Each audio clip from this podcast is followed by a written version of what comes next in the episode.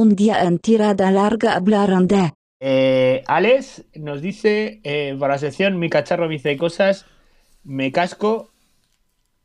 Quiero decir que el- Has hecho una está- pausa. está habla- Has está hecho una pausa correr, aposta. por favor. Has has Dice, hecho la pausa. Me, me casco aposta. 2 por 5000. Es que claro, si piensas en guarro, esto es un disparate, pero bueno, me casco 2 por 5000 a 350 el kilómetro y mi SR 235 me dice que me he esforzado poco, pero ¿esto qué es?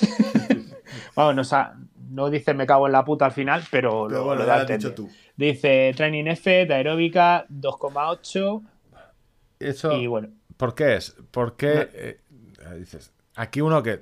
Dice, ¿y ¿Por qué? Eh, Tampoco soy adivino, pero si miráis la gráfica de ese tweet o si eh.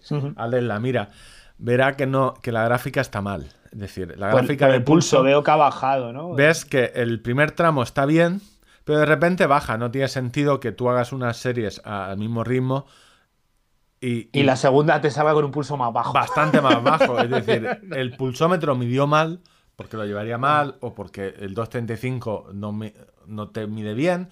Es decir, o en ese momento no midió mal y entonces el reloj entendió que aunque tú vayas a un ritmo alto, el pulso era muy bajo. y te vas Entonces, tocando los huevos. Claro, el esfuerzo es bajo. Entonces, siempre que tengáis cualquier reloj, eh, GPS con pulsómetro o utilicéis un pulsómetro de banda, mirad muy bien las zonas de frecuencia cardíaca que las tengáis bien. No os pasara como a mí, que puse la zona de frecuencia, la máxima, muy alta y cuando hice la prueba de lactato... y casi muere, ¿no? Casi muero, porque claro, me decía la última, ¿sabes? La última serie donde hay que apretar me hacía 175, es 185. Yo no- para llegar a 175 me tenía que estar dando un ataque. y yo, entonces, siempre tener eso porque si no, los valores de training effect aeróbico, anaeróbico no estarán bien.